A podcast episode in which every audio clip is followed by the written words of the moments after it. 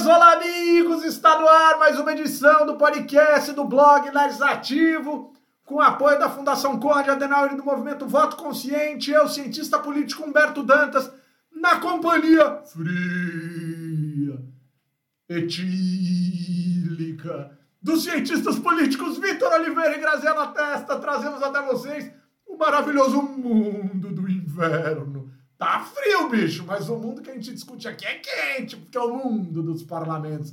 Ô, Grazi, um grau em Brasília, bicho. Não, é mentira isso. Andaram com a vírgula. Não tá fácil. Não, se eu soubesse, eu não tinha nem saído de São Paulo, pelo amor de Deus. Era a coisa que mais me incomodava em São Paulo. Era essa friaca. Vim para Brasília para enfrentar uma dessa também. Eu, eu já essa vou... semana foi bravo. Eu já vou cumprimentar o Vitor Grazi, mas assim, eu fiquei pensando. Primeiro, eu queria saber como estão os gatos, né? Óbvio que eu não estou falando do senhor Rafael, né? E queria saber, e aquela parte do AP do celular que tem aqueles cobogós lá, que aquilo congelou, né? Vamos lá, fala pra gente. Então, e o pior é que até tem uma o fundo do meu apartamento é todo de cobogó mas ele é, dá para fechar. Tem uma. uma ah. Só que eu, eu fiz uma, uma hortinha ali e as plantinhas todas se inclinaram para o lado de fora. Eu não tive coragem de fechar, pô, porque ia, ia ter que cortar, então ter que tirar as plantinhas. Enfim, conclusão: estamos passando frio, mas a, o manjericão e o alecrim estão felizes ali. Muito bem. Vitor, tá bem, meu filho? Tá já? Vitor, você, o manjericão e o alecrim estão felizes ou só os vegetais? Então? Não, alecrim não temos, mas manjericão temos sim. E é um, foi uma ventania desgraçada na terça-feira que eu achei que ele ia morrer. Recém-plantado o alecrim. O alecrim não, o manjericão. Achei que ele não iria sobreviver. Mas, contudo, todavia e entretanto, sobrevivemos todos, a despeito da falta de políticas públicas nesse Brasilzão de meu Deus, especialmente aqui em São Paulo para lidar com, com o frio e especialmente com a população que está na rua, né, que segundo o último censo aqui em São Paulo, né, são dezenas de milhares de pessoas. Tudo em São Paulo, obviamente, é superlativo, porque isso daqui é um monstro de cidade. É, mas, assim, não dá. Não dá. Eu tenho, eu agora que, que moro aqui no, no centro da cidade, na terça-feira à noite eu fiz questão de sair para dar uma volta, né, para ver como é que estava a situação das pessoas. Assim, a gente não pode fazer muito, mas eu queria pelo menos entender o que estava acontecendo. Foi muito triste.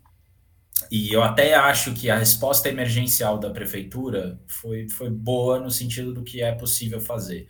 Mas o que falta é política pública para não deixar essa quantidade de gente nessa situação de vulnerabilidade. Assim. Isso é uma coisa que a gente precisa falar.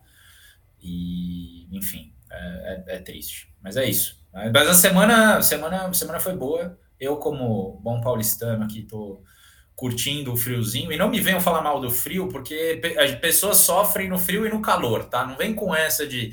O povo que não gosta do frio vem com esse papinho de que, ai, mas no calor ninguém sofre. Assim, é mentira. É o Eu povo lá, é, é, o povo que passa por enchente, coisa do tipo, acha lindo a temporada de chuva no calor no Brasil, né? Também. Enfim, então assim. Vitor tá parecendo eu. Trocamos de papel. Não, hoje eu tô, hoje eu tô, hoje eu tô bravo. Tá, hoje eu tô tá bravo. Amargo, tá amargo. Tá amargo. Mas não, mentira, eu não tô amargo. Tô, tô feliz, foi uma semana boa. Vamos, vamos em frente. Boa. Claro que foi boa. A gente saiu para tomar um goró na quarta. Pô, Humbertão, já vai, já vai denunciar aí. Ah, tava frio, hein? Foi genial. Tava frio, hein? até dizer basta e a Grazi ficou só ali no curtindo as mensagens do grupo mas podemos dizer que faltou a graça. Bom, vamos dar início aqui à pauta, mas não sem antes falar duas coisas fundamentais. Você que nos ouve também precisa nos assistir.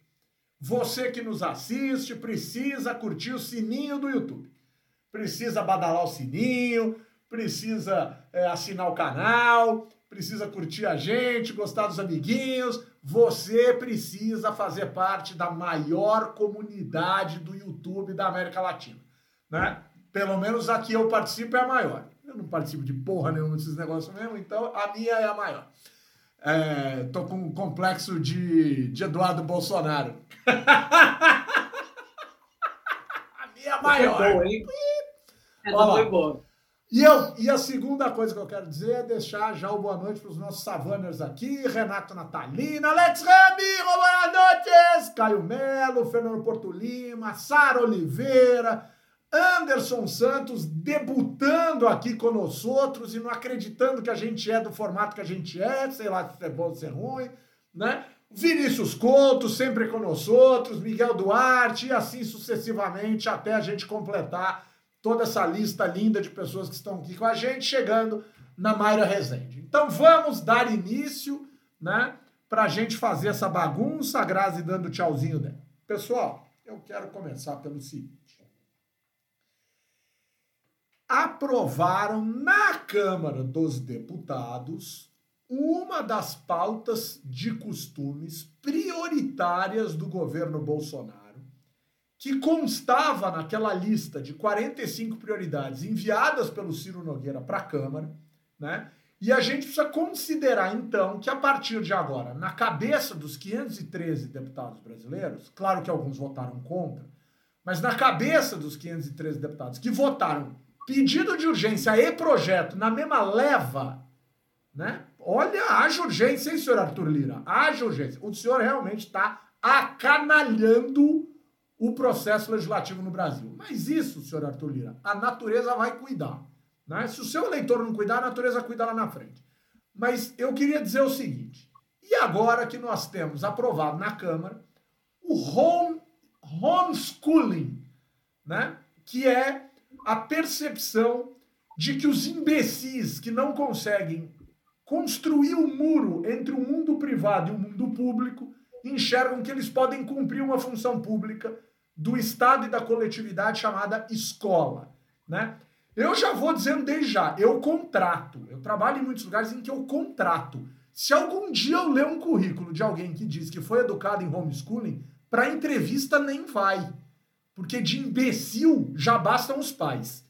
E eu escancaro mesmo e rasgo mesmo porque é imbecil quem opta por esse tipo de estupidez. Isso é coisa de americano idiota. A gente não precisa importar idiotice.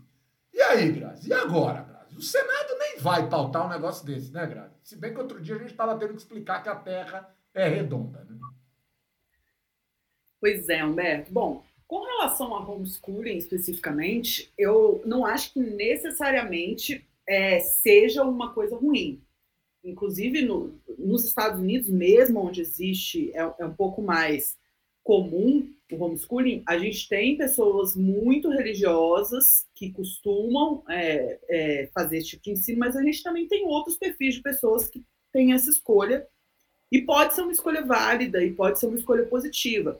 Eu acho que a questão que se coloca aqui é como o que a gente acha do homeschooling como política pública. Né? E como política pública é um problema muito sério falar de homeschooling no Brasil, sobretudo porque a gente tem um país muito pouco é, escolarizado e muito pouco alfabetizado. E a principal variável de sucesso na educação de uma criança ser bem-sucedida hoje, a gente sabe, é a escolaridade da mãe. Né? Tem outras variáveis que são importantes, mas se a principal variável que a gente sabe, que é bem consolidada, é que a escolaridade da mãe tem um baita impacto, é, no, inclusive no próprio salário do, da, dessa criança no futuro. Né? E no Brasil, a gente, em geral, tem é, mães e a escolaridade da mãe é mais. Por que não a do pai? Porque a gente tem muitas famílias que são de é, que, com uma única figura parental, que normalmente é a mãe, né? Por, por, N motivos. Às vezes até tem duas figuras parentais, mas a figura presente é a materna, enfim, né? Tem várias explicações para isso. A questão é que a gente não está preparado para isso, né? E o risco é de incorrer numa. É, na verdade, são dois grandes riscos, né? Um é de ter um abandono intelectual tremendo, né? Então, da gente ter várias crianças que não vão ser alfabetizadas e não vão, é, e, e, não vão ter nenhum acesso à educação por, por, conta disso. E o segundo, que talvez seja o, o, o mais delicado, é dos recursos do Fundeb serem direcionados para outras associações que não as escolas. Né? Então, se daqui a algum tempo, por exemplo, a gente tiver igrejas que auxiliam no homeschooling, será que elas vão poder, por algum tipo de parceria, algum tipo de contrato, receber recursos do Fundeb?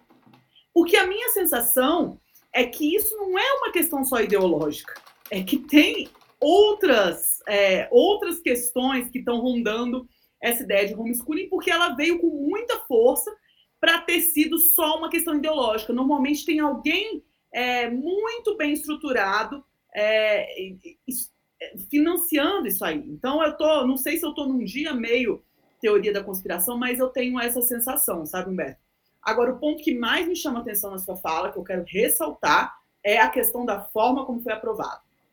Né? Que, foi, boa, que é boa, boa, a urgência acontecendo, ao, é, se aprova a urgência e logo depois você aprova a proposta. E sobre isso, eu quero chamar atenção para um aspecto regimental é, que, que ficou meio. foi ficando, entendeu? Foi interessante ficar. Depois da pandemia, havia a possibilidade dos parlamentares votarem pelo celular, né, por conta da pandemia. Depois que voltou para o híbrido e para o presencial, o que aconteceu é o seguinte: o parlamentar precisa ir na sessão e botar o dedão dele lá, a digital, para registrar presença. Uma vez que ele registra a presença na sessão, ele pode ir embora para onde ele quiser e ficar votando pelo celular. Não era assim que acontecia antes. Antigamente, sempre que o, que o presidente queria abrir uma nova votação, ele precisava ter quórum em plenário para seguir. Agora ele não precisa mais. Né? Então, essas sessões muito longas que aprovam um monte de coisa de uma vez estão sendo mais frequentes. Isso é muito perigoso e muito ruim. Tá? Então, eu tô. Isso é um tema que está me deixando muito de orelha em pé. É mais uma dessas reformas centralizadoras e pouco democráticas do Arthur Lira. E eu acho que se não fosse isso, não teria saído esse, esse projeto homeschooling. A gente está falando de, de, mudanças que estão tolhendo as ferramentas de atuação da minoria. Né? Então, é, é uma das ferramentas que a minoria tem para não ser massacrada pela maioria. É muito importante a gente manter essas ferramentas no parlamento. Boa, Grazi. O Leocádio chegando agora, deixando boa noite aqui para nós. É, a gente foi atacado há poucos minutos atrás por um robô de língua oriental que, ao ouvir o termo, que eu não vou repetir aqui, porque talvez seja isso que tenha trazido ou a baila, de acordo com o Fernando Porto Lima, né, com a educação doméstica, né, em inglês, né, uh, o robô nos atacou aqui colocando mensagens estranhas, com aqueles símbolos japoneses, só que como eu sei ler japonês, eu entendi a ofensa. Né? E aí, essa é uma das fake news que eu trago hoje. O... Você sabe que os símbolos japoneses são chineses, na verdade, né? Mas tudo bem. Boa, boa. Tá vendo que já mostra que eu não sei coisa alguma das línguas orientais. É, porque kanji, kanji quer dizer isso até onde eu sei, mas enfim, vamos lá. Segue, segue, o, segue o Marco. E o nosso querido Caio, que hoje está inspiradíssimo, diz que homeschooling é o tio do Zap virando professor. Mas eu entendo o ponto da Grazi, mas eu acho que a gente não precisa reproduzir certas coisas, cara. Porque eu tenho para mim, cara, que a escola é o ponto mais essencial de ruptura que a gente tem entre os valores familiares e os valores sociais.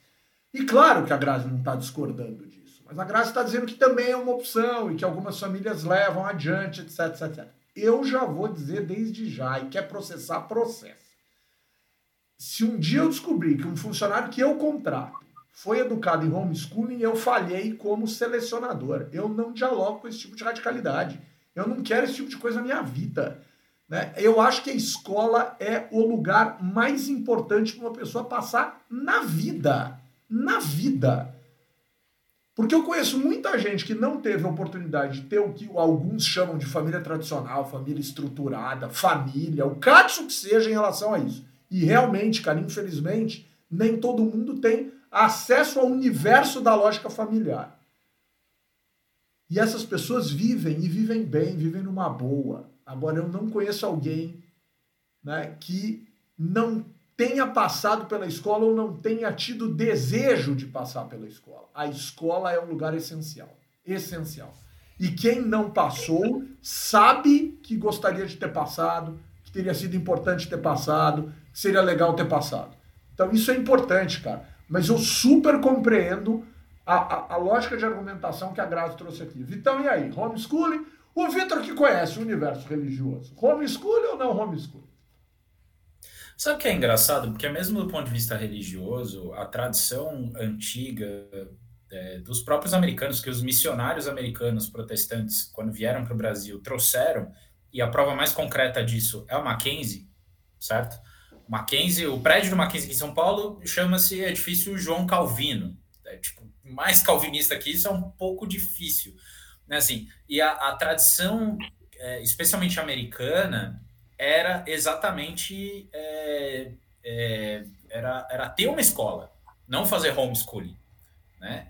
É, é, claro que você pode questionar a educação religiosa, que é uma ideia que, inclusive, os jesuítas né, também levaram ao extremo. Assim, a ideia de educação feita por religiosos é um problema em si.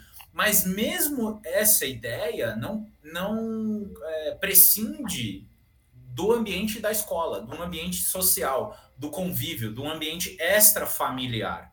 Né? Então, assim, eu acho que, que é, um, é, é a discussão como ela está posta eu concordo com, com, com a consequência do que o Humberto fala. Ainda que eu acho que seja possível a gente discutir a ideia de homeschooling e tal, não exatamente dentro dessa chavinha que o pessoal traz, que é, não, porque a liberdade dos pais de, de orientar a educação dos filhos. Eu acho, cara, tem a, a liberdade dos pais desse ponto de vista ela é bem restrita. Quer dizer, Perfeito. então, se os pais tiver, quiserem educar os filhos pra, de uma maneira racista, de uma maneira misógina, de uma maneira, é, é, enfim, sectária, de uma maneira antidemocrática, tal, eles têm esse direito? Eu acho que não. Né? Então, assim, eu, é, é, eu, eu entendo que a, a, educação pública é fundamental, é um valor republicano, né, que a gente carrega, mas que, infelizmente, uma parcela da sociedade acha que não, e que entra em conflito com essa interpretação é, é, extrema ou radical, ou na verdade nem radical, porque é, é, dessa interpretação imbecil para fazer a vez do Humberto aqui, do liberalismo, de que o liberalismo prescinde da, do convívio, prescinde da, da, da, sociabilização, prescinde de outros aspectos fundamentais é, do, de uma vida em sociedade. Então, assim, independentemente do que eu acho que é possível com o homeschooling, e eu acho que é possível discutir conceitualmente a ideia de homeschooling, especialmente, por exemplo, quando você está pensando em comunidades que estão muito isoladas, com acesso a transporte difícil, por que não pensar em talvez complementar eventualmente a educação, sabe? É, é, tem várias coisas que a gente pode discutir, mas assim, independ... mas isso é tudo, é, é isso não está posto nesse debate de agora. Então, esse debate de agora é completamente reprovável, é lamentável é, saber que ele foi para frente. E o que a Grazi falou sobre a maneira como ele foi aprovado e essa questão desse sistema híbrido que está funcionando, né, desse presencial que não precisa ser presencial o tempo todo, isso é terrível, porque passou isso agora, mas pode ser muito, muito, mas muito pior.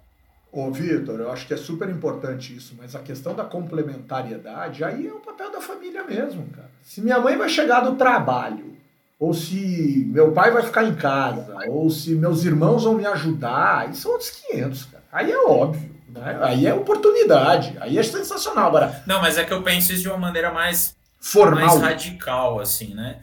Por exemplo, uma situação em que a criança tem que pegar, tem que andar quilômetros para chegar à escola ou que ela tem que pegar o barco em uma comunidade ribeirinha e viajar horas para ir, horas para voltar. Isso é uma situação complexa, assim. Agora, esse é o, é o seu detalhe. Eu digo assim, dela eventualmente poder estudar parte do período dela em casa, mas não prescindir do, do, do ambiente da escola, né? Então, eu acho assim, existe, existe uma, uma, uma discussão possível aqui. Eu acho que os educadores têm que, têm que participar dela. Mas, mas não é isso que, que é. Né? é, é, é só nesse sentido que eu coloco.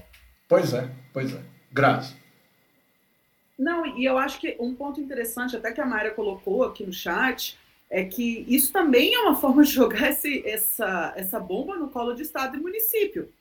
Né? Porque, vamos lembrar, quem é responsável pela educação infantil são os municípios e pelo ensino médio são os estados.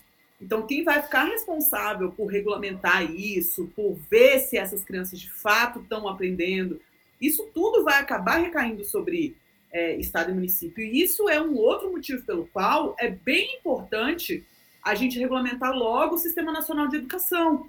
Né? A ideia de fazer uma, um sistema tripartite nos moldes da saúde para tentar dar um jeito de compartilhar essa responsabilidade e não ficar algo tão é, tão perdido assim e, tão, e, e que fica o que está acontecendo é que a educação está sendo a, a principal é, é, a principal punida pelos conflitos federativos que a gente tem hoje no Brasil. Não, é, que tem um, um, federativismo ideológico nisso, que é um negócio muito grave, né, Grazi? Perfeito, perfeito. Então, é, esse pé de guerra do presidente com os governadores, quem vai acabar sofrendo é a população que precisa dos serviços públicos que dependem dessa, dessa divisão de atribuições. Isso não é trivial, isso é muito complicado. Os efeitos disso é muito, são muito complicados. E, assim, é, eu acho que o principal ponto que a gente tem que pensar nesse momento é sobre o que é central para a educação no Brasil hoje. A gente teve um salto no analfabetismo de vezes três, vezes quatro, dependendo da idade, por conta do período da pandemia. Né? O mais provável é que a gente não consiga recuperar essa geração que não se alfabetizou nesse período é, da, que a gente ficou trancado em casa e que a maior parte deles não tinham é, pais que conseguissem ensinar, ou que pudessem, ou que sequer lessem e escrevessem para passar isso para eles. Né? Então, isso é central e é urgente na educação. Não é, não é pensar no segundo passo. Quando eu falo que o homeschooling pode ser uma opção viável, eu estou falando assim de, de, uma outra, de uma, uma discussão que está tão distante do que a gente está falando aqui no Brasil. Né? Eu estou falando de uma discussão de, que questiona o quanto que o ambiente da escola ensina de fato, se essa estrutura é a melhor para desenvolver as suas a, as atribuições de cada criança, isso tudo. Mas é uma discussão de um nível que não é nível de política pública. A nível de política pública, você precisa pensar como que isso funciona para o nosso quadro atual. Né? E aí não faz sentido, de fato. Bom, se os estados vão arcar com a bomba, então que o Senado, que representa os estados, saibam o tamanho dessa bomba e desarmem essa armadilha. Então, esse é o primeiro ponto. Segundo ponto, que é essencial, fundamental. A, a fala da Grazi reforça aquilo que eu tenho dito aqui. O governo do presidente Jair Messias Bolsonaro e suas ideias maravilhosas, entre aspas, e com todas as aspas possíveis, é o governo do PIX. Ele só transfere. Ele fala a imbecilidade que fala, defende a estupidez que defende e transfere. Transfere, transfere. Bolsonaro é um PIX ambulante. Né? O Bolsonaro é um PIX ambulante. Ele transfere tudo. Né? Ele ideologicamente pensa mas quem vai executar e se ferrar para executar está longe do Palácio do Planalto. O senhor é um espantalho na República. O senhor é um espantalho. Espanto que é bom né? e é meramente simbólico. Tô torcendo para um corvo posar na sua cabeça, seu animal. Vamos lá. Quando você falou cor, eu achei que ia ser outra coisa, mas ah, o pessoal não, do YouTube, não, não, o pessoal do YouTube vai entender, mas não, tudo bem. Não, Deixa pra lá. Não, não, não. É um espantalho sem chifres. Deixa o chifre do espantalho de fora dessa história.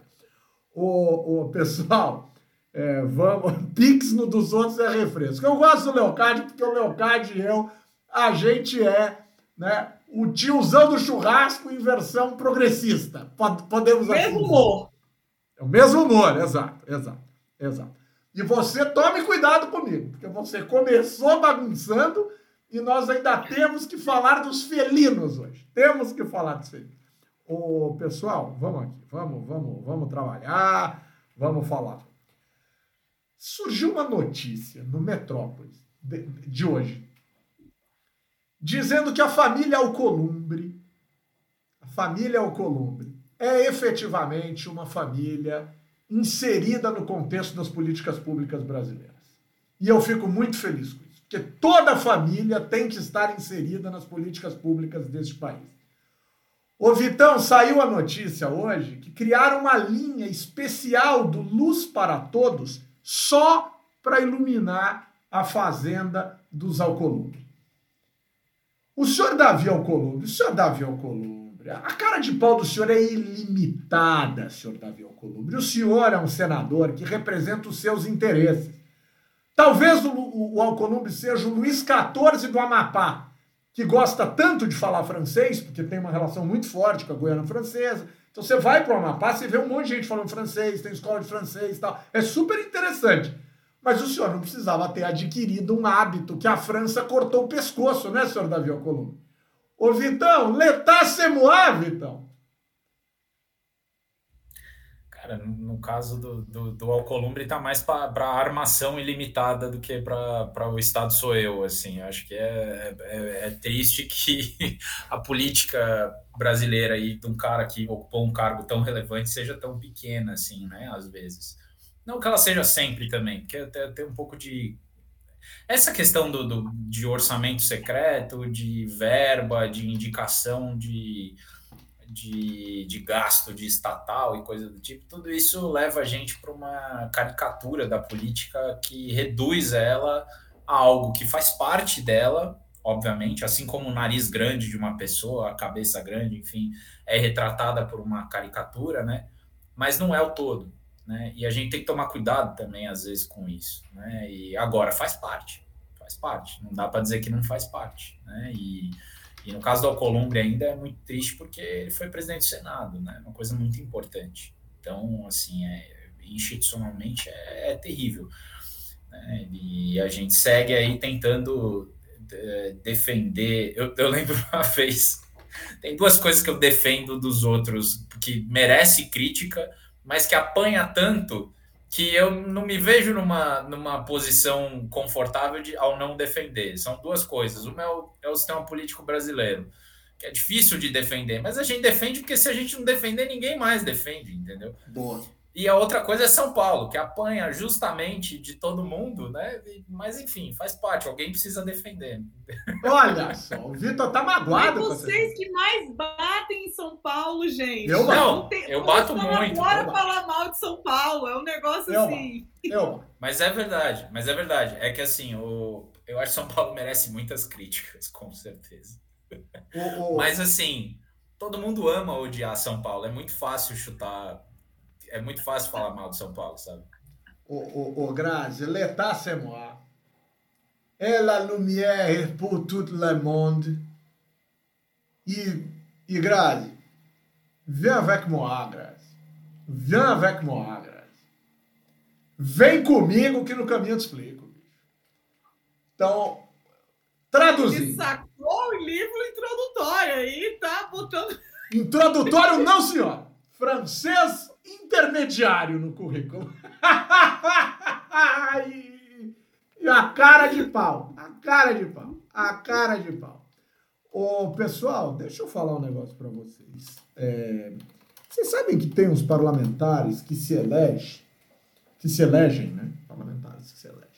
Nessa onda da nova política, bonitinha e tal, que tinham tanta coisa legal para defender coisa legal para dizer, tanta coisa legal condizente com a sua história de vida, tanta coisa bacana, e essas pessoas, sei lá se por influência de assessor, se por convicção própria, sem tanto conhecimento assim, sem grandes elucubrações assim, do tipo inteligência mesmo, ampla, visão sistêmica, começa a propor coisa talvez para agradar, talvez para fazer chacrinha, né? Talvez para fazer da política tudo que muito provavelmente o senso comum critica na política, mas quando chega a vez do senso comum assumir responsabilidade, vira uma algazarra.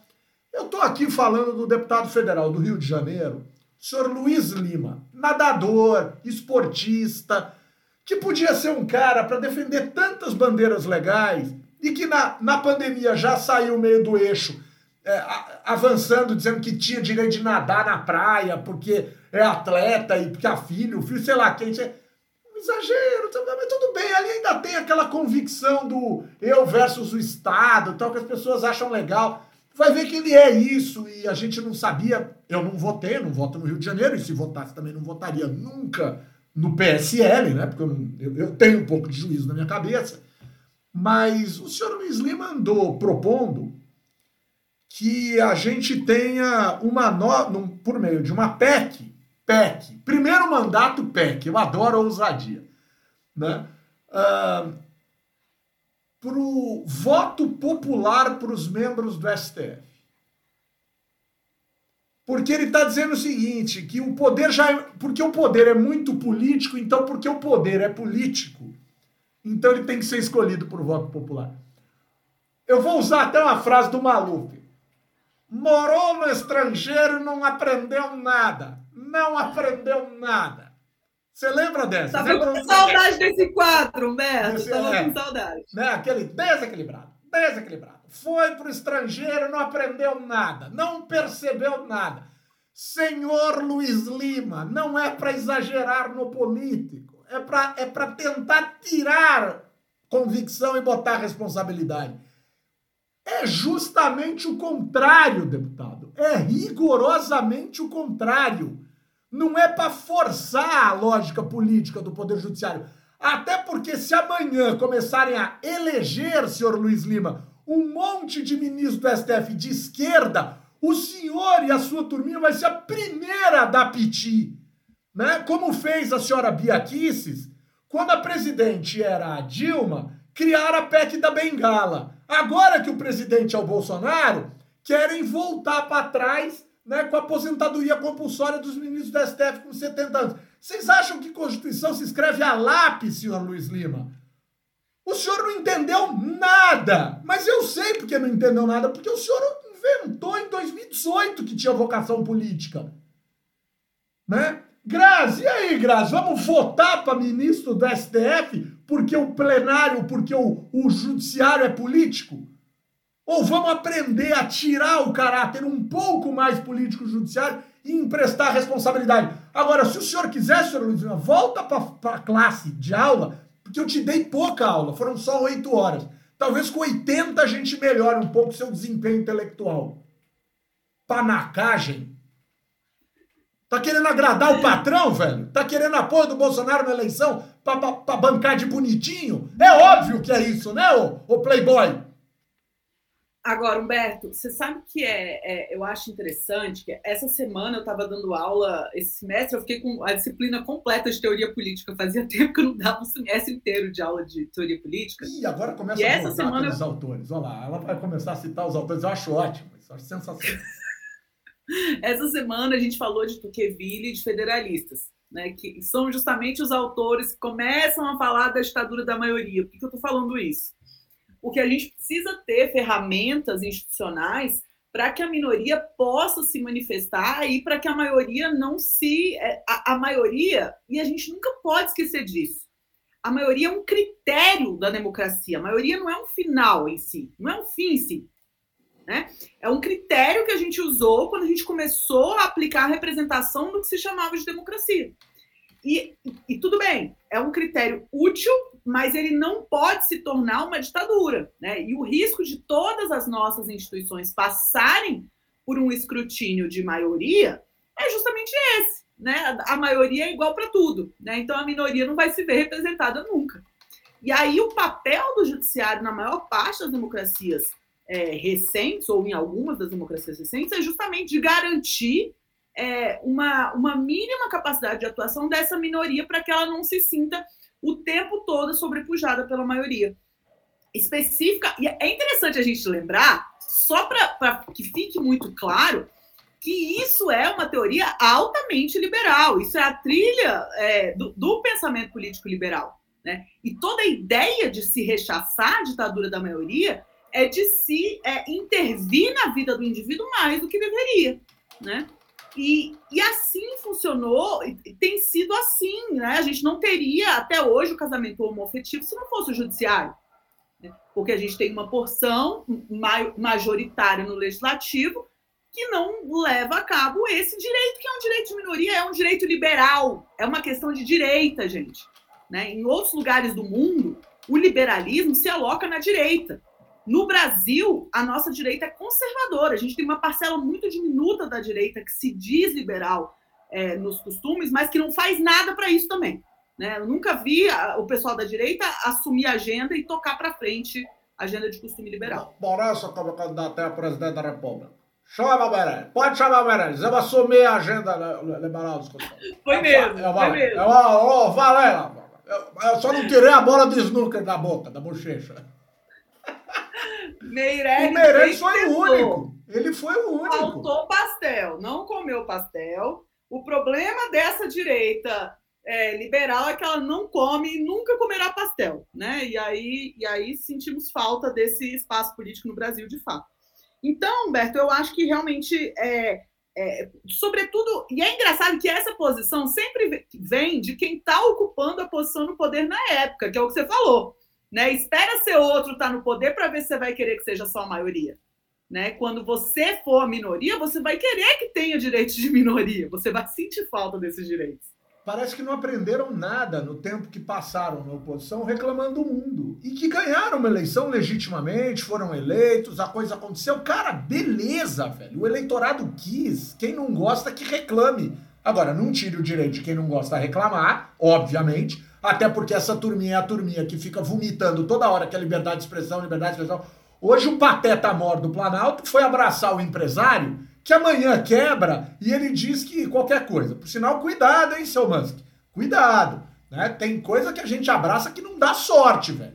Né? Você vai ver, você vai ver. Mas é, fica dizendo que o cara é o baluarte da liberdade de expressão, liberdade de expressão. Ou seja, o Bolsonaro é um defensor absoluto da liberdade de expressão né? Hashtag SQN, né? Só que não, porque adora meter processo em quem fala mal dele, né? Mas este senhor Jair Messias Bolsonaro é um baluarte da liberdade de expressão. Que os seus seguidores não me venham encher o saco porque eu estou os criticando. Né? Então, não gostou do que eu falei? Vai dormir quietinho. Né? Agora, não entenderam nada, Vitor. Não entenderam nada de poder político. Mas, Mel, para um, um pessoal que então, é, para um pessoal que acha que o John Rawls não é liberal, não dá para esperar muito, né? Então, assim. É ah, mas leitura... tem gente que não sabe nem o que é isso. Né? Você acha não, que esse cara não sabe? sabe o que é isso. Sabe nem o que é isso. Não, tá muito não, sofisticado. Não, eu acho que. Não, não, eu não acho que é isso não, cara. Eu acho que é um projeto mesmo de rejeitar uma é uma, uma revisão, um revisionismo do, do que é liberalismo, né? Uh, um revisionismo uh, reacionário, obviamente, né, do que é liberalismo, assim, né, que rejeita qualquer tipo de, de visão liberal que seja uma visão distinta de, de um de, do que eles chamam de ser libertário, né, mas que é uma, uma, uma coisa um ultra individualismo, assim, o que, o que é o, o, extremo do que você pode imaginar como liberalismo é a única coisa aceitável como liberalismo, né? Então, assim, é uma, é uma visão muito, muito sectária e, e, e acho que, assim, triste mesmo, pequena do, do que é o liberalismo. Eu, que sou um cara que me considero liberal, não consigo me considerar na chavinha desses caras, né? Então, assim, e, e isso que a Grazi estava falando é exatamente. Acho que todo o debate sobre é, o, o, direito das, das minorias, que começa com as minorias políticas, mas que passa para as minorias sociológicas e que é, perpassa toda a ideia do que é evitar a ditadura da maioria, do que é conter o poder. No fim das contas é isso, é conter o poder, né? Assim, é, é, e conter o poder é, é foi obra do liberalismo, né? Conter o absolutismo foi obra do liberalismo e foi um, um avanço para a humanidade isso, cara né? Assim, é, é e, e, é um, foi, um, foi um progresso. Era o liberalismo era é, muito progressista, né? E aí agora você tem essa rejeição ao, ao que é um aspecto extremamente progressista do, do, do liberalismo, que é essa ideia de, de, justiça, inclusive, né? Do liberalismo como justiça também, né?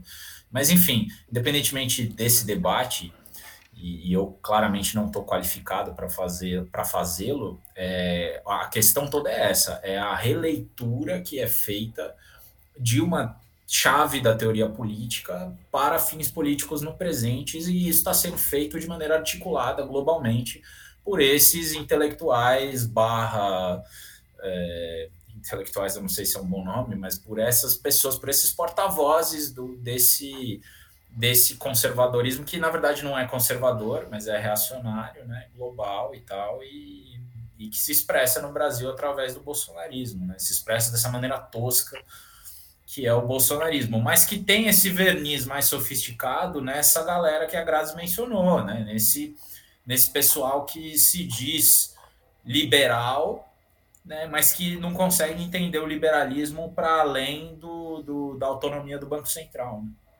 Muito bom, muito bom. O Caio Melo está lembrando que liberdade de expressão conflita com o sigilo de 100 anos que o Bolsonaro impõe aos seus gastos. Né? Não existe, não existe nada que não seja honesto quando é opaco. né, e não existe nada que não seja muito passível de questionamento e percepção de corrupção quando é transparente. As pessoas precisam separar essa chave. Né, precisam separar essa chave. Né, e, e, isso é urgente no Brasil, só que a lógica é muito binária. Né, então isso é muito complicado. Por sinal, o senhor é, Flávio Bolsonaro, o abacaxi, né, que precisa ser descascado pela família, porque ele tem severos problemas com a justiça, né, apesar da justiça já estar tá agradando ele no Rio de Janeiro, senhores promotores, senhores procuradores e senhores desembargadores e juízes do Rio de Janeiro. A gente sabe até onde vocês são capazes de chegar. Não à toa estoura um escândalozinho aí, mas estoura em todos os estados do Brasil. Senhores, os senhores parem de gracinha de absolvição em troca de alguma coisa. Né? Já, a gente já está cansado de ver gente saindo do gabinete do presidente depois de ir lá fazer operação beijamão para livrar filho de presidente de acusações. Tá nítido, tá nítido. E se não é nítido, e se é ilação, então eu vou transformar isso para algo mais acadêmico. São hipóteses, hipóteses que a gente está formulando aqui a respeito do comportamento do Judiciário do Rio de Janeiro sobre a família do presidente da República, principalmente o senhor senador Flávio Bolsonaro, que veio dizer que é, o cartão corporativo do presidente tem sido usado com questões de segurança. Não precisa de cartão de crédito, senhor Flávio Bolsonaro, para comprar a segurança do seu pai. Ele é o presidente da República. O Estado brasileiro é responsável por isso, não o cartão de crédito. Então, as Forças Armadas, a Polícia Federal, né, todo o aparato de segurança do Poder Executivo existem para o seu pai não precisar passar PIX nem aproximação ou penetração de cartão de crédito em lugar nenhum. Então o senhor para de passar vergonha à toa na internet, porque cartão corporativo não compra segurança em lugar nenhum do planeta, né? Para um presidente da República que tem a lógica do Estado como seu maior protetor. Então senhor para de falar besteira, né? O próprio Gabinete de Segurança Institucional, como nos lembra aqui o nosso querido Miguel Duarte. O Alessandro Passos, que entendeu, porque sabe, porque entende, porque é um homem inteligente, porque é um rapaz inteligente, já disse aqui, né, num projeto, numa ideia, e claro que ela é uma ideia a ser debatida, mas esse tipo de ideia é para ser debatida. Que ele é a favor de concurso entre desembargadores, né, para evitar o aparelhamento do STF. É polêmico também, claro que é, claro que é, mas faz sentido no arrefecimento da lógica política da ideia do, uh, do Poder Judiciário. E criaria, obviamente, outros problemas. Agora eu vou entrar numa outra polêmica muito, muito, muito intensa. Que é a seguinte: matéria do nosso querido Estadão, Vinícius Valfré, repórter do Estadão, começa assim: ó. O deputado Wellington Roberto, do PL da Paraíba, líder do partido do presidente Jair Bolsonaro na Câmara dos Deputados até fevereiro passado, recebeu da casa 1 milhão e 200 mil reais pelo reembolso com despesas de contratação de duas gráficas de fachada. Não vou nem entrar nesse mérito. Ele justificou que o gasto foi para autopromoção de sua atividade no Congresso. E agora eu vou lá. Senhores membros do Poder Judiciário, senhores membros do Ministério Público, os senhores que adoram arrumar um problema de estimação, um ativismo de estimação, zelem por isso. Se está decretado por lei que o mandato não pertence ao parlamentar, mas sim ao partido, quando eleito por eleições proporcionais, e se está escrito na Constituição Federal da República Federativa do Brasil, datada de 5 de outubro de 1988, a sua promulgação, que o poder, a gestão pública, a ordem da lógica da gestão pública, tem que zelar por N princípios, dentre eles o da impessoalidade. Uma declaração dessa é o que, senhores membros do Poder Judiciário e do Ministério Público, se não uma autoconfissão criminosa.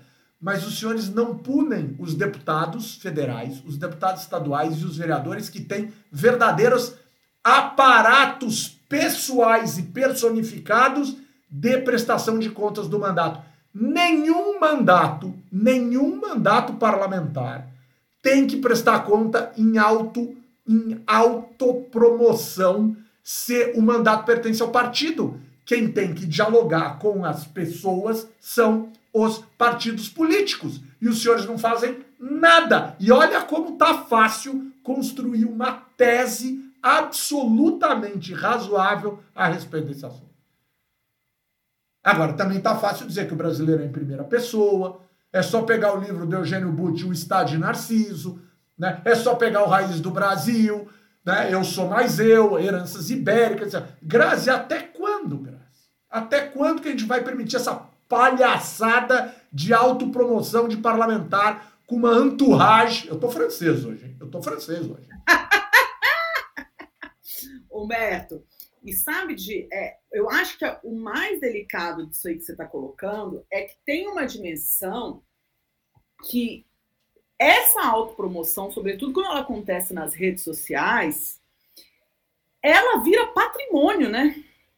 A gente não tem conversado muito sobre isso, mas a gente tem é, parlamentares que contratam uma assessoria de comunicação pesada, né? Então, é, o, o recurso para atuação no legislativo de cada parlamentar é alto, né? Ele tem uma, uma, uma, uma um bom dinheiro para formar essa assessoria. Ele pode investir muito na, na autopromoção, sobretudo na promoção dos próprios das próprias redes sociais. E aí, depois, essas redes sociais podem ser um a base para sua campanha política, né? E vão ser. Né? Claro. Então, é uma forma de você. É o único patrimônio que você consegue acumular é, para usar na hora das, é, das eleições. Né? O resto você tem que prestar contas.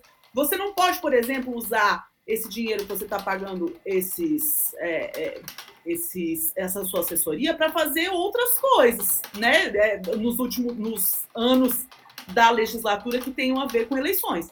Então eles não podem estar tá fazendo santinho, santinho também não pode mais. As outras coisas de campanha eles não podem estar tá fazendo, né? Mas eles podem estar tá é, dando um belo de um aumento de seguidores nas redes sociais para usar nas eleições. Esse é um problema. O segundo problema, que talvez seja ainda maior, vai que o sujeito não é reeleito. Né? Ele não é reeleito, ele tem lá a tua, o, o perfil com, com vários milhares de seguidores, e isso depois se traduz em dinheiro para ele, né? Porque ele consegue, se for no YouTube, ele tem as visualizações, e isso é, ele recebe mensalmente. Se for no Instagram, ele consegue fazer as famosas publis, né? Então tem muita gente aí que está feito na vida e está feito por causa do mandato. Né? Tem gente que já veio como um influencer relevante antes das eleições, né? E esses também, durante o, o período que são deputados, claro, tem muito mais dinheiro para essa assessoria engordar esses perfis. E tem gente que chega com quase nenhum seguidor e vai sair influencer. Né? Vocês vão ver que esses deputados, essa turma toda que não se reeleger, boa parte deles vão virar influências. Por quê? Porque está ali, né? Porque está disponível. É um patrimônio construído com dinheiro público. Monetizado, inclusive. Monetizado. Isso. E aí o cara faz autodoação para a própria campanha, dizendo que o dinheiro brotou de algum lugar. Vitor, falta espírito de corpo ao legislativo e aos partidos em respeito à lei. Abundam os sentimentos de que os parlamentos são condomínios de comitês eleitorais perenes. Diz aqui o nosso participante, nós mesmos. Foi você ou foi a Aline que escreveu isso? A Aline não tá nem. A Aline chegou. A Aline chegou e está discreta. A onça ah, tá. desbotou. Tá. Notem, a Aline apareceu na quarta-feira com um casaco magnífico de onça. E hoje ela apareceu com um casaco da mesma cor, sem as pintinhas. A onça da Aline desbotou. A Juma ficou triste hoje. A Juma tá triste. Agora ela tá brava, tá indignada ali. Mas, Vitor, por favor. Não, é, acho que é, é. eu, quem sou eu para discordar de, de tamanha tamanho brilhantismo né, ao dizer quais são os problemas do, do, legislativo brasileiro. Mas acho que o que sobra no legislativo é o, o, o espírito de corpo. Talvez falte o espírito da lei. Falta o espírito, o espírito é, de corpo. Você tem razão, falta e nem o espírito, espírito de, de porco. boa, boa, boa, boa. Inclusive, hoje eu queria, eu queria ter almoçado na casa do porco, mas a fila estava muito grande. Esse restaurante maravilhoso que está aqui a metros de casa. The Pork's House. Enfim. É isso aí.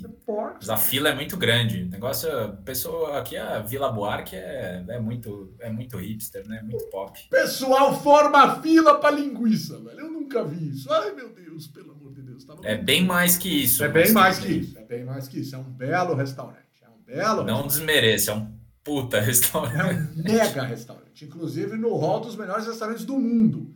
Pudera a carne mais gostosa que existe, na minha opinião, que não está na água, é o porco.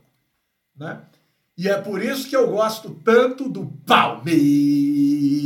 A Aline agora ficou toda feliz. Olha só, a Aline tá, tava, tá brava comigo hoje. Pessoal, vamos, vamos para as aberrações, pessoal. É, vamos tratar das aberrações. Olha só.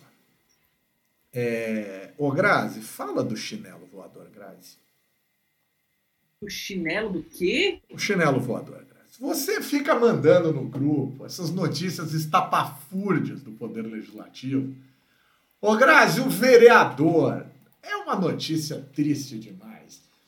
O vereador de Beberibe, né, o vereador mostrou o chinelo, dizendo que a prefeita merece apanhar.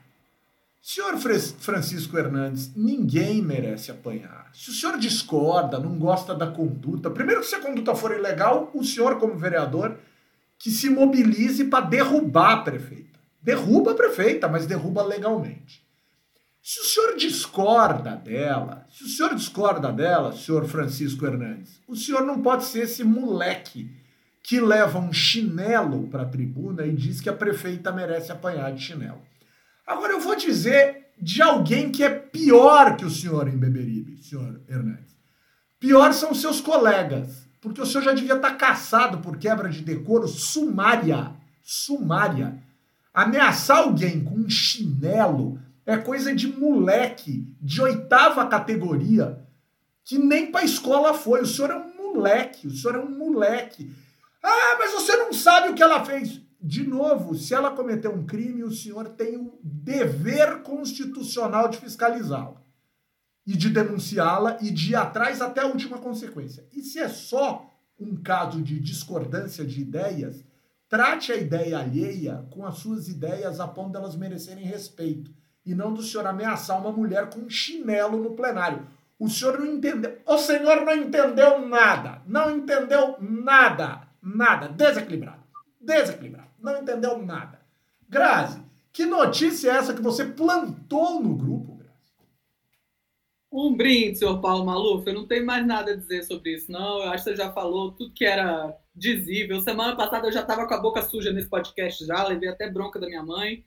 Então não vou, não vou sujar minha boca mais, não, com essa turma.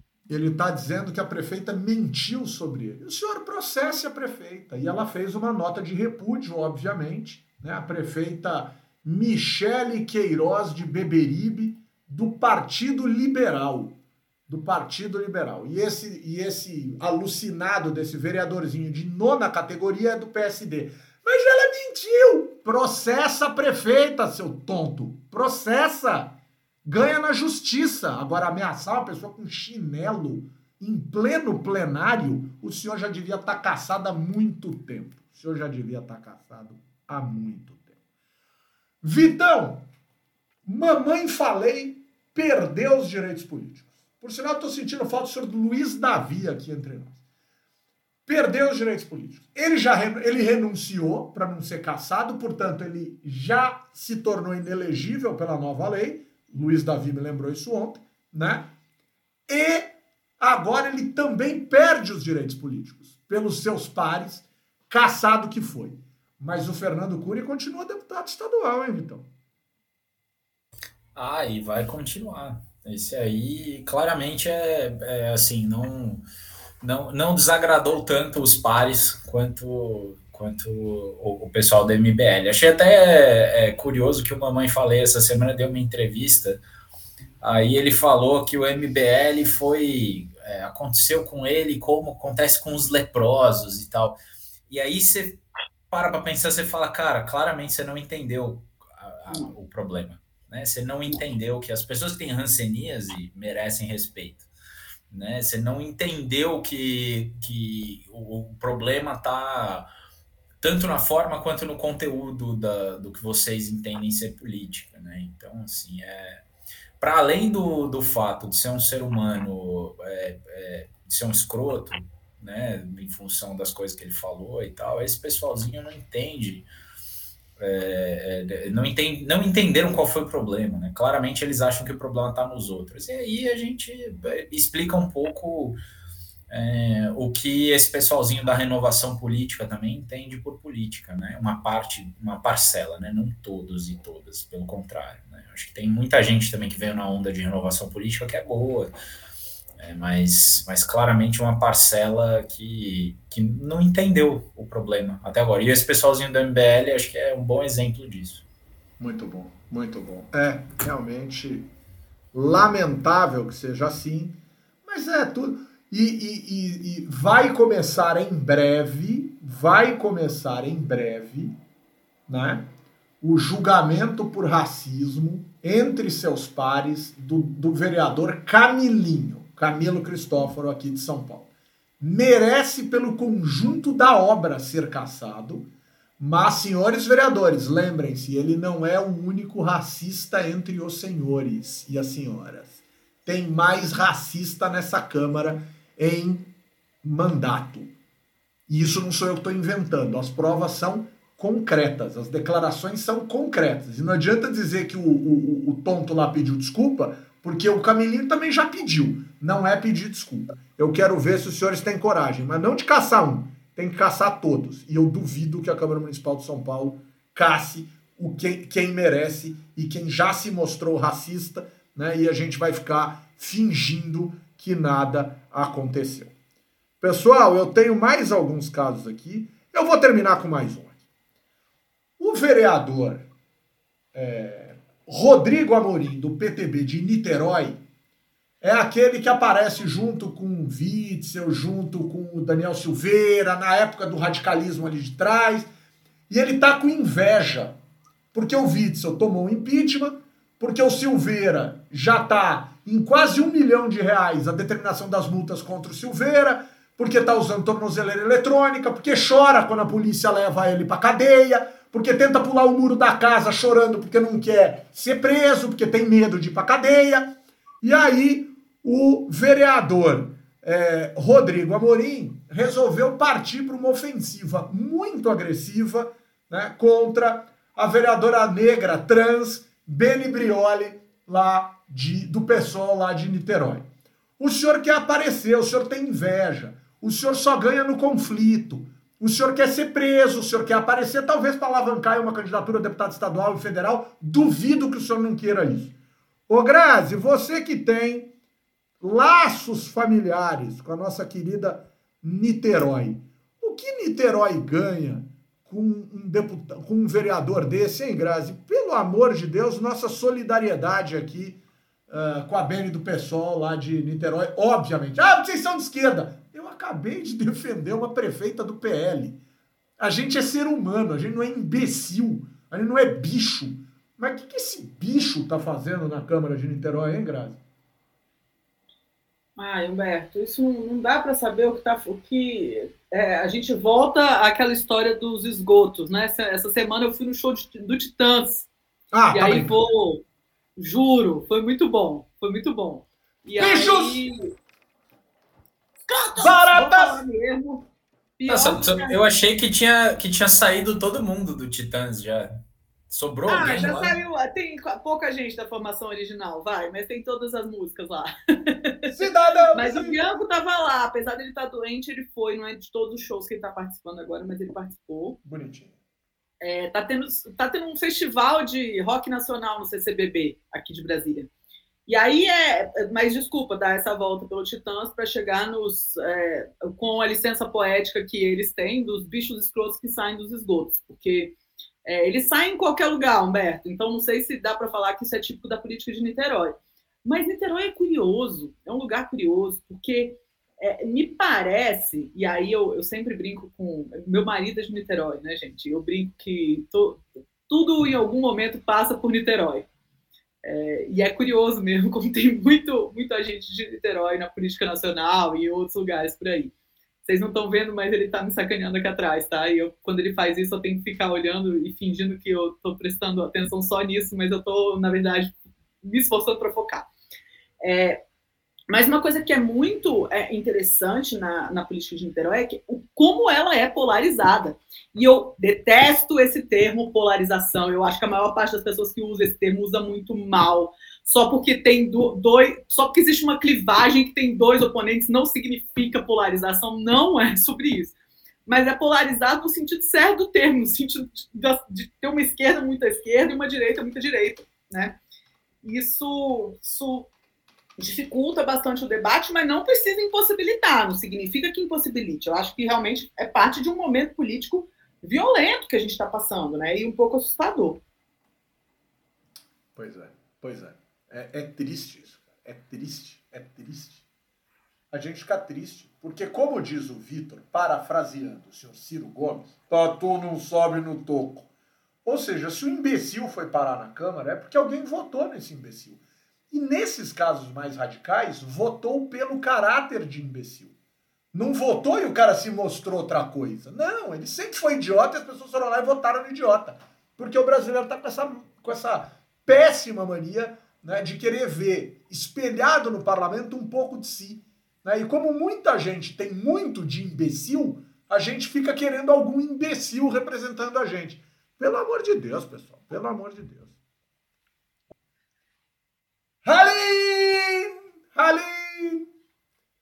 Halim! Eu vou dizer duas coisas para você. Uma é um pedido que eu faço toda semana, mas a outra, fomos a um bar na quarta-feira.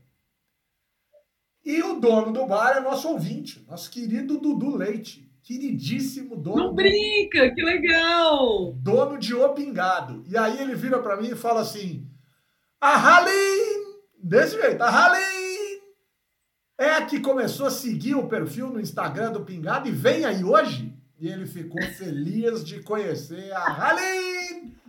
Agora, passado isso, Halim, dê um abraço virtual, Halim. Que alegria ver-te cá. Maravilhoso. Gente, feliz de estar com vocês de novo deixar aqui um abraço para todos vocês e para uma amiga minha bastante especial, Anne Hyde, um nome diferente também. Anaheim? Não é um bairro de Los Angeles? Anne Hyde. Anne Hyde. Anaheim é, é um município da Flórida ou é um bairro de Los Angeles? Agora eu tô confundindo. Como é que é? Anne Hyde? Anne Hyde. Vou escrever no chat. Que legal, gostei disso. Anne Hyde. Temos aqui. Cadê, cadê o JT para falar em nomes importar. Ah, Anerhide, mas é tudo junto. Olha tudo só junto, que legal, junto. hein? Anerhide, Anerhide, Anerhide. Dá uma dupla de música sertaneja, hein? Haline e Anerhide. É, ela vai ser Não. de apartamento agora, Humberto. Olha que legal. E já começa jogando a Aline pela janela, porque o maluco do cara que apresenta o podcast tá falando besteira do nome da moça. Beijo, Vitor Oliveira com um semblante indignado. Me dê um abraço. Me dá um abraço virtual. o Caio hoje está impagável. Anne Hyde Zé Trovão. Vitor Trovão. Me dá um abraço. É, Anaheim.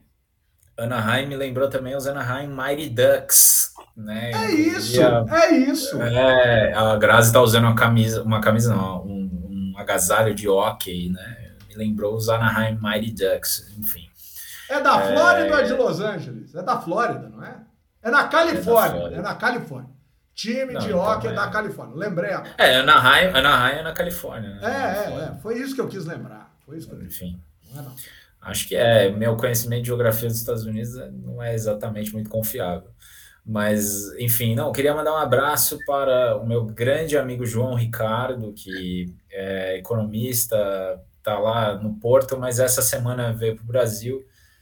E um grande amigo, parceiro, a gente já escreveu artigo junto, um cara, um cara incrível, brilhante, queria mandar um abraço para ele. É, é isso.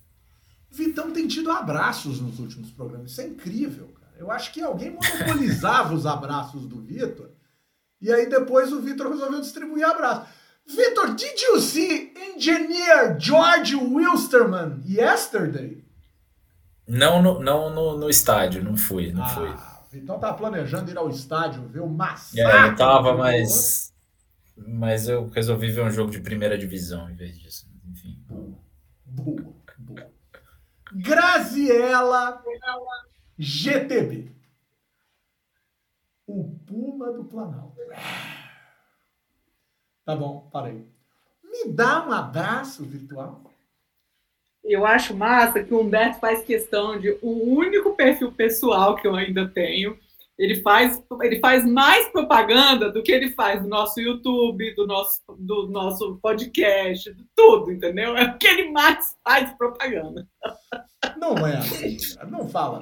Eu fico sem. Ô, Humberto, essa semana eu tenho um abraço muito especial para um amigo muito, muito querido que fez aniversário e que eu não pude estar presente na comemoração, mas que eu gosto tanto e que me faz tão bem a convivência. O nome dele é Humberto Dantas. Então...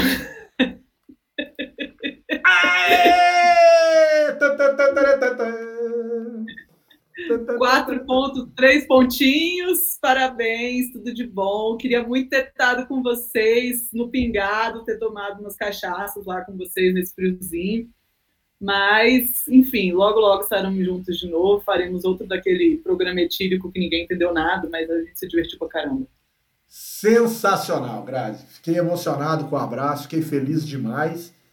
E eu vou mandar um abraço virtual para uma professora, nossa professora, da ciência política, que eu li muito na vida, li muito, li muito que mudou a forma da gente entender uma série de coisas a partir do, do brilhantismo de seus estudos, e que eu nunca tinha tido a, a, a, possibilidade, a oportunidade de conversar com ela, e foi ao ar hoje na plataforma Um Brasil, no programa que foi gravado ontem com a incrível professora Argelina Chibub Figueiredo.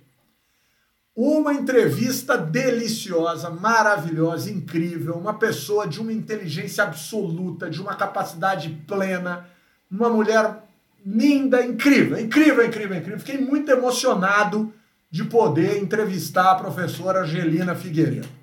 E vou deixar também um abraço aqui virtual para todos esses que estão lembrando que o meu aniversário foi domingo, como o Alessandro Passo e o nosso querido Leocádio, o Léo Guarujá vai estrear agora. Halim, que passa em la red? Halim, Halim, que pensam los participios de los muchachos que están con nosotros e que badalam los sinitos e coisas dessa natureza, Halim.